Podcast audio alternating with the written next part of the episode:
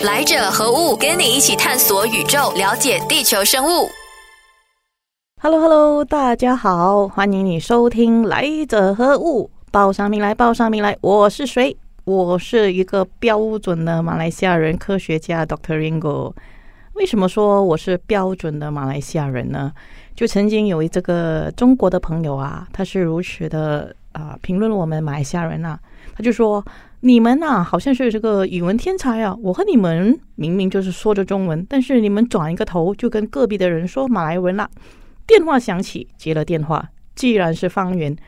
马来西亚人就是那一种转个头就可以转一个语文频道的语文天才吗？嗯，其实说的好不好啊，精不精准啊，那个是另外一回事。但是马来西亚人普遍是懂超过。一两个语文呢，那是普通的事情。不过这个也不是只有马来西亚人才独有的一个文化哈。其实我认识一些其他的国家，比如说我认识突尼西亚的朋友啊，他也是可以说两三个语文呐。然后甚至一些其他的这些国家，他们同时也在学着这个不同的语文啦。所以呢，呃，懂得多到底是不是就是一个优势呢？我在这里再跟大家说一个另外一个故事吧。我就曾经跟我一个有族同胞啊，他的名字是娜塔莎，我就跟娜塔莎说过，说谈谈起这个事情，他就说他有点，他语气带着羡慕的说：“你们华人呐，其实蛮占一个优势的，因为我们懂啊英文，我们懂马来文，然后我们也懂得读懂中文。”所以，在我在阅读这一个科学的这个期刊还是科学的学报的时候呢，我是可以轻易的读懂来自中国啊，还是台湾呢，还是香港的这一些文献啊。但是，呃，再加上说我本身我又懂简体字和繁体字，所以基本上我在阅读起这个不同国家的这个资料的时候呢，是几乎说可以是毫毫无阻碍的。但这个也是我如同我上一集所提到的。很多时候呢，这个资料里头呢是夹杂着太多的杂讯，很多时候的这个杂讯里头呢是包含着情绪的。因为当这个作家他在写这个文案的时候呢，他其实他在表述的表达的时候，他有时候很难少不免的也是会有啊。掺杂着一些情绪在里头，即便是一些科学啊，你可以说啊，我现在写的是科学吧，就是明明是科学的数据吧，科学的这一个文案。可是我们也可以因为是我们不喜欢对方，还是我们不喜欢这个国家，还是带着一些很私人的情绪在里头，所以它就变成说，就是纯粹这一个不喜欢我们，我们就拒绝了对方的这个论述，即便对方可能只是告诉你他所研究到的一个数据，还是他所要表达的一个科学的一个理论而已。所以语言呢，懂得多，它也不代表说有什么特别的优势啊。再加上，更何况说，我们马来西亚人是习惯的是用这种 raw 的语文呐，就是什么东西都掺杂在一起的。我我自己就有一一些这样的经验啊，比如说我我的广东话，我的广东话说的还不错，但是在我跟这个香港的朋友沟通的时候呢，他们有时候还是会有一些错愕的，比如说我可能用了一些马来话的一些啊粤语啊，比如说啊，我根本翻甘崩啊这样子，诶，他们就会是甘崩这个是大家都知道是乡乡下还是自己家乡，但是如果对普罗大众的香港朋友来来说呢，他们可能就未必懂这个字了。甚至是我们马来西亚人呢，他可能还是会自己创作一个呃一个一个字，一个只是马来西亚人才懂的字。好，另外一个我想要说的例子呢，是这个也是我挺喜欢的，就是啊以前就开始用了，就是这一个字 “membersia 水感”。OK，membersia 水感这个字是其实夹杂了福建话和马来文。OK，member 什么干？我们都知道这一个是马来文的音波汉吧。然后下碎就是丢脸了，所以 member 下碎感的意思是让我感觉很丢脸，丢脸丢大了这样的感觉。所以这个字这么一抛出来呀，外国的朋友呢他是未必会懂的，但是如果你是马来西亚人呢，你可能就会有会心的一笑了。就我再比如再说一说吧，我这个文案的今天的这个这集的标题呢，就是垃圾进垃圾处，是吧？但是“垃圾”这两个字呢，只是马来西亚人才用的。我就曾经在台湾用“垃圾”这两个字，结果我的一个呃台湾的朋友的孩子啊，就是啊，他他就有点他就笑了，他就想说：“这垃圾啦，姨姨不是垃圾。”OK，所以这个字到底有时候不代表说你是读错的，他并没有呃怎么说，就说你。那把这个经念念出来呢？它不代表说是对还是错，只是说我们要看说这个表达的这个原本的意思是怎么样。这个讲出来这个人呢，他到底是想要表达一个什么样的东西？问题是所谓的表达就是沟通嘛？我们要写一个资料，还是我们要准备一个科学文案？这个啊科学文献都好呢？其实我们都是希望人家能够读懂我们的东西的，这个就是问题所在了。问题是呢，我们所表达的是不是被接受，还是是不是被人家所理解了呢？就有有时候我们呃，我们自己可能也是深深体会到，比如说我们在这一个面子书，还是在一些社交媒体上面写的帖文哦，你会发现说，嗯，有些人呢，他们是带着不同的这一个感官呢，还是他们当时候阅读的时候心情是怎么样的话，他们的诠释自然就会不同。有时候你会发现说，哎，怎么样？对方怎么让对方的理解成为另外一个样子呢？所以，而且再加上这个资讯这么爆炸的一个时代，就是我们无时无刻都被资讯包含在里面的一个时代。有时候资讯来得多，不代表说这些资讯都是我们所需要的。甚至有时候有些资讯呢，是静悄悄的被植入的，是故意的要让你知道的，还是就静悄悄的塞进你脑袋里面，想要告诉你的一些资讯。所以说，如果我们没有了这一些判断能力呢，我们就会在这个资讯的大海里呢随波逐流了。就在多年前，我曾经学过基本的这一个电脑的一些程序啊。然后，其实我学了什么，我现在已经忘记了。但是那个时候，老师告诉我的一个术语呢，我倒是记到现在。那个术语就是，我相信大家都听过啦，就是这句 “garbage in, garbage out”。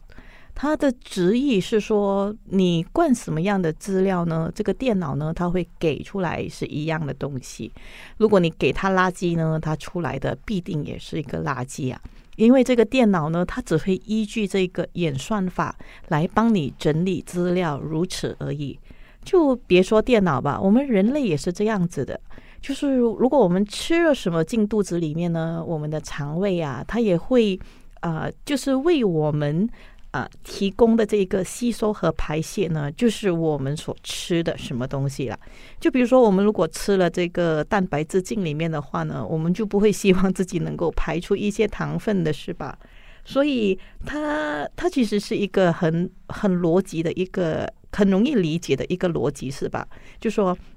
如果我们给予什么样子的一个资讯呢，就什么样子的一个资讯就出来了。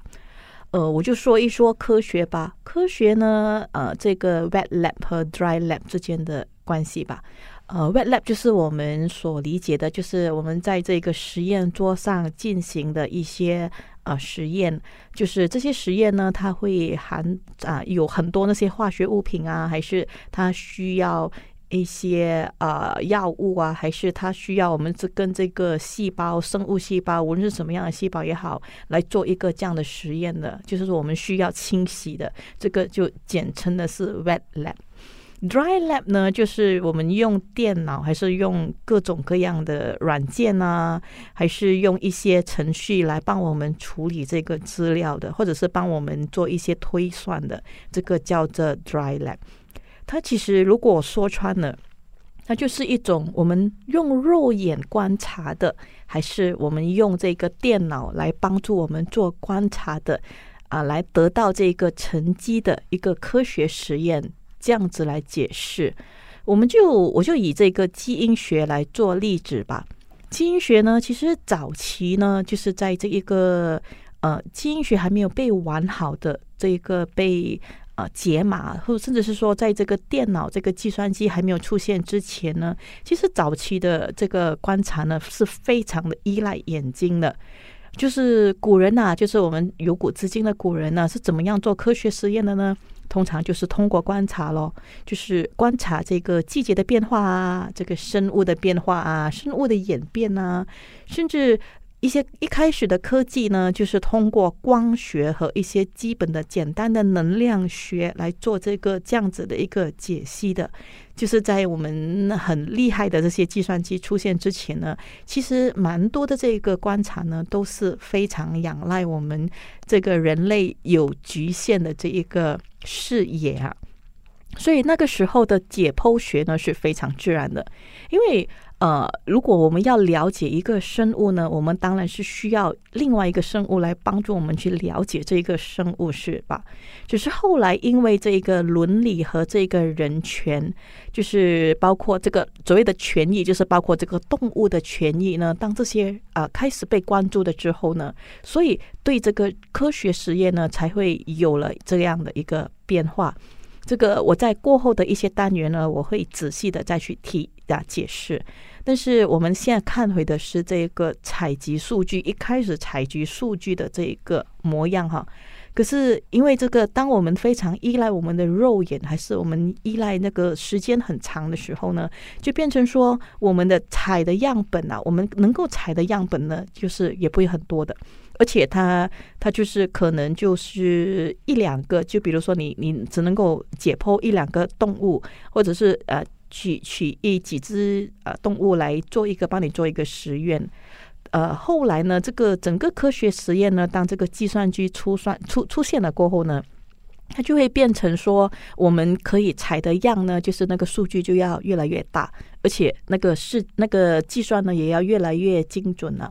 所以呢，才这个计算机的出现，对我来讲很大的一个呃贡献呢，就是在于说他们的逻辑的推演，帮助我们这个有限的人脑呢，就是我们的人脑，无论是记忆库还是我们的理解能力，都没有像计算机那么强的话，这些演算法呢，就真的是帮助我们一大是一个很大的一个贡献呐，而。啊，再加上后来科学家他用种种的这个数学的这个模式和这个演算法呢，来怎么样的去学协助这个研究呢？就是可能啊，科学家就会用上了这些演算法来帮助我们更精准的用这个光学还是能量学，或者是建造一个模型啊，three D 模型啊。所以一开始呢，它其实是呃呃，就是说能够。把这些东西演算出来呢，它是取决于我们给这个电脑提供一个怎样的一个数据，所以我们的科学的转变呢，它就光单从眼睛的观察呢，已经是变成了数据的好坏了。我就曾经有有我在跟这里跟大家说一个一粒半细胞的故事啊，这个其实是我一个前同事啊，他要推演这个渔船的精准度的，但是因为他是把这个数据呢交到了一个呃，就是一个嗯。怎么说？就是 statistics 很厉害的一个一个科学家，然后他们之间就吵了起来。因为呢，那个 statistics 很厉害的呢，他就算出来了一粒半的细胞。但是我们都知道，一粒半的细胞就好像你如果你讲说一个半的人，但是同样的原理吧，是生物吧，所以它是精准，它是可以算出，它是给到你一个数据，但是它是不符合逻辑的，因为。一个细胞它是不能够用半粒去做工的，它一定是要用整粒细胞来做工的。如果我们呃再加上如果我们在用软件的话呢，再加上现在的各种各样的软件都出来了，来帮助你工作，是吧？可是不同的软件呢，它会有不同的人设计的，它也需要不同的参数，它也会提供不同的模型。所以它的这一个呃数据的这一个所呈现出来的样子呢，其实就会会有不同了。你就会发现说，如果你给不同的参数，还是甚至是你给不同的这一个呃精准啊这个计算呢，它会给到你不同的答案。所以呢，有时候呢，我们在处理这个数据的时候呢。嗯，它其实是非常的是 case by case 的，就是我们什么样的科学家用什么样的数据呢？它其实得到的答案呢，就是可能就是局限于那个样子。因为其实我们，哦，我曾经也是有问过，比如说我问我一个记记这个 statistic 很厉害的朋友，我讲说，诶，如果我要得到这么样的一个数字的话，请问我要用哪一个模式，来用谁的这个 model 比较好呢？他就跟我讲，嗯，其实。用哪一个都没差，你就是尝试的去用，然后得到一个呃能够大家都能够接受的一个逻辑吧。再加上如果我们写的是一个论文啊，就是一个需要经过这个 peer reviewing process，就是我们需要别的科学家来鉴定的话，有时候这些数据他提供出来了，他写了出来了，就是不外乎就是为了要巩固我们的论述而已。就是俗称的 defense，就是如果我们提供到的那个数据是足以能够 defense 到我们的这一个这个成绩的这个真实性的话呢，它只要能够被接受了，就是一个好的数据啊。这么听起来是不是好像有一点可疑呢？诶，怎么你们科学家做东西那么草率呢？啊，其实不是，我们真正就是因为太多太多太多的东西要去选择了，所以我们没有办法，一定要选一个我们都觉得这个是符合逻辑跟可以被接受的这一个方式去处理我们的数据，好让自己能够顺利的毕业，好让我们的这一个科学文献呢可以顺利的被出版。看我们的要求不高吧？所以呢，呃，其实这个数据呢，对我们数据的处理呢，对科学家来说呢，其实也是一个很大很大的一门学问呢。我最近就有跟一些当了家长的朋友们啊，我们都有提起说，现在的小朋友他们在读书啊，就是普遍上想说读书，不过我精准一点，就说在读取资料，他们的态度啊。嗯，现在的小朋友呢，再加上是因为疫情的关系，所以大家都是通过这一些视频啊，还是一些啊一些转换特别快的一些短片，就是这些讲讲，就是切换非常快的、非常迅速这些呃短片呢，来得取这样子一个资料，这么样子的这种迅速的喂养哦，其实是有隐忧的。就是您，我们可以发现说，现在的小朋友呢，就对于这个字行啊，就是对于这些字呢，已经开始失去了兴趣了。嗯，其实这种快速的切换的这种资讯喂养呢，其实是或许未必能够，呃，因为太太快了，所以如果小朋友在得取这个资料的时候呢，他未必是完整的。就我就打一个比方吧。我就在这里说了一个十分钟，是吧？但是如果你在十分钟里面呢，到底是有多少呢是可以被听进去的呢？呃，尤其是加上如果我在说这一段话的时候，可能你我在这一个一分钟里面的可能啊，听众已经是混游到不懂到哪里去了。我就举一个例子，就在几几年前呢，我就遇到了一个我在多年前给他教过补习的一个学生了。我这个学生，他多年以后，他看到我，他他他他他挺兴奋的，他还记得我。他说，他只是记得我曾经对他说过的科学故事。呃，这个对我来讲，我是其实一开始我是觉得挺开心的，但是我过后呢，我就有一点啊，一点点的紧张了。我想说，哎，到底我说了那么多故事，真正的科学道理，你听懂了多少呢？嗯，这个当然我们知道说。这样子的一种方式来得到资讯的，比如说我们呃有录，就是通过视频还是通过一个语音呢来得到资讯呢？它的优势是我们很容易的去记得一些关键词，就是比如说我们看到一些关键的一些关键的词句还是关键的画面呢，然后我们过后如果要去。啊，回到要得到更详细的资料的时候呢，我们可以随随时的听回回放，或者是随时的点击回同一个连接，然后或者是我们甚至的开展出来，就从这一个关键词里面呢，我们再开展我们过后要找到的这个资料，这样子的方式呢，其实是呃用这种无论是视频还是这种有记录的这一个资讯是还好，但是。现在的小朋友呢，他们当他们还没有这一个判断力的时候呢，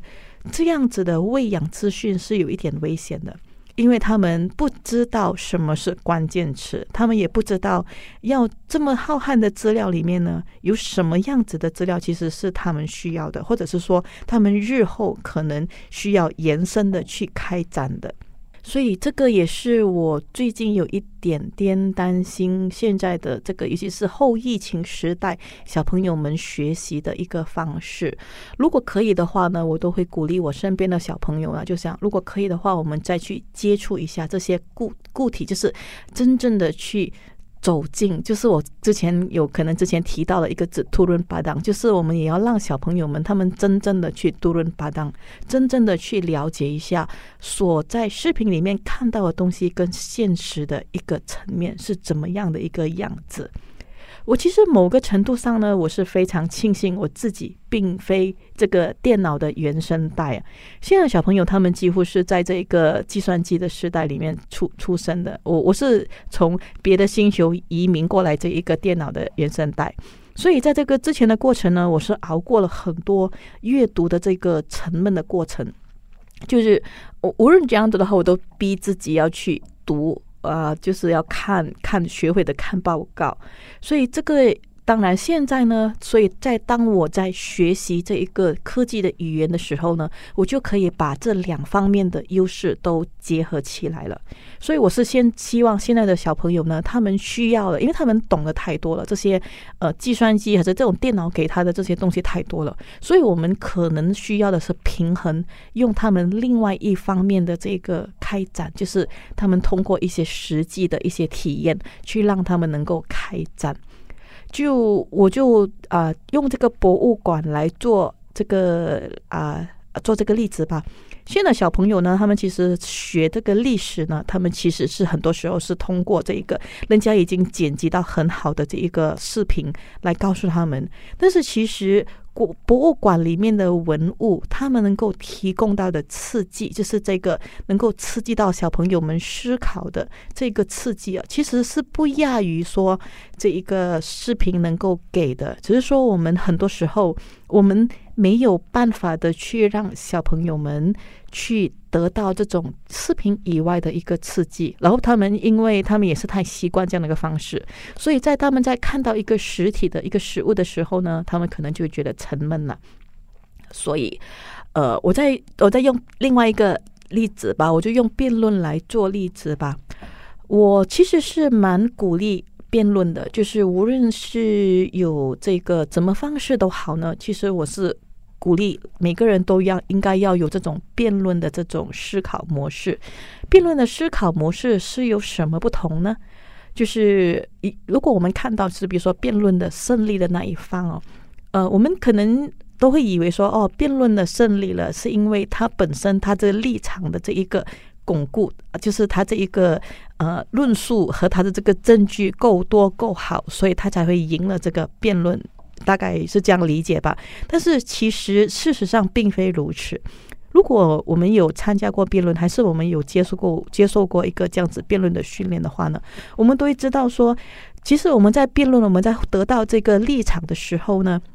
我们还是依然需要去掌握。对方辩友的这一个立场，就说我们我们在知道自己立场的时候呢，我们也要做一个反思，就是我们要思考一下，如果站在对方辩友呢，他会提供一个这样的论点，我我们呢才会提出啊适当的反驳，不然的话。就等到那时候，当当真正的其实是自自由辩论在进行的时候呢，对方抛出一个论述的时候，可能分分钟我们就接不到球的了。然后如果接不到球的话，又怎么样呢？可能我们就要转移焦点啊，还是要回避回答，或者是我们就要就要做一些就就出出修的东西。所以这个就让我们露馅了。就假如说啊，这个辩论员他其实准备的这一个啊还是不够。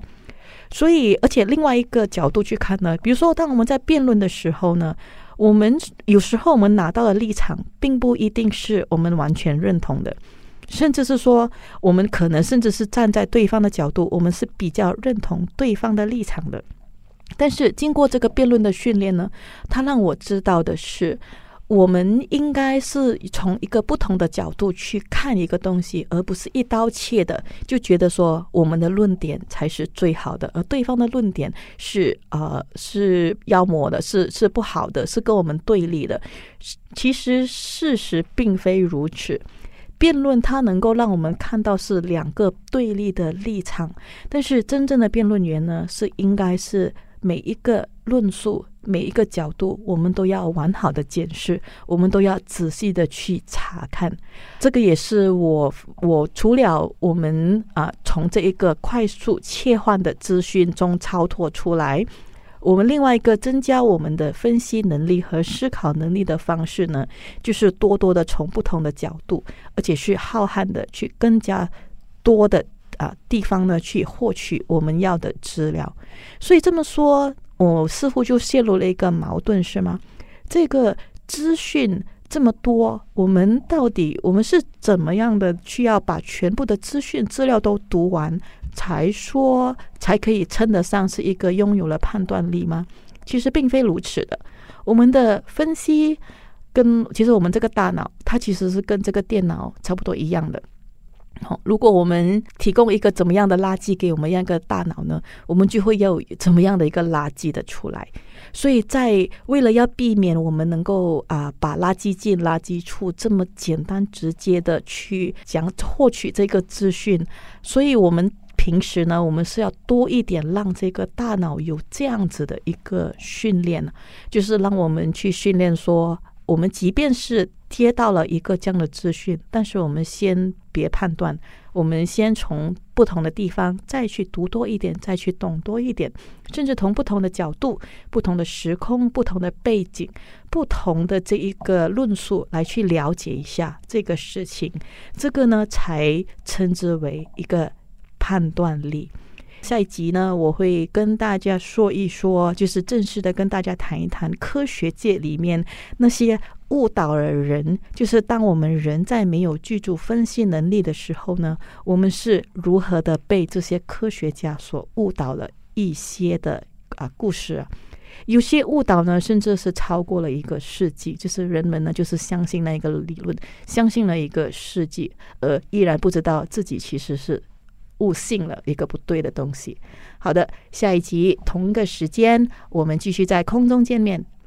更多资讯可浏览电子书专业王云婷，锁定每逢星期三早上十点，来者何故？让基因学博士 Doctor Ringo 用科学解释万物。